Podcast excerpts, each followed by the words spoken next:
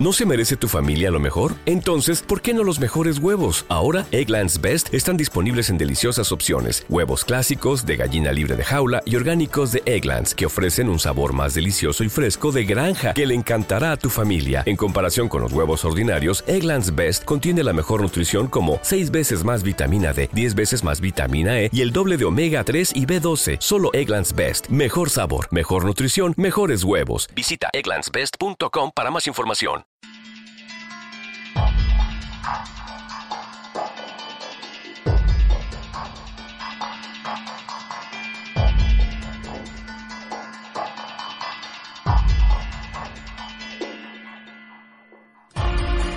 Bienvenidos a Informe Enigma.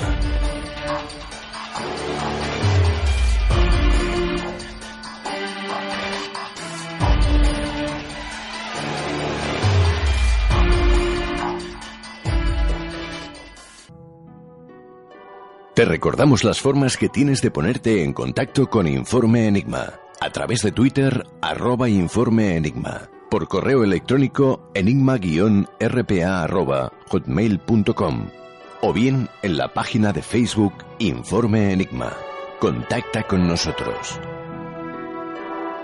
La historia de nuestra humanidad, de nuestra civilización, está llena de asombrosas leyendas e historias algunas reales, otras inventadas, que hablan de tiempos en los que el mundo brillaba por el conocimiento, la cultura, la ingeniería y la arquitectura, sin disponer de los medios actuales.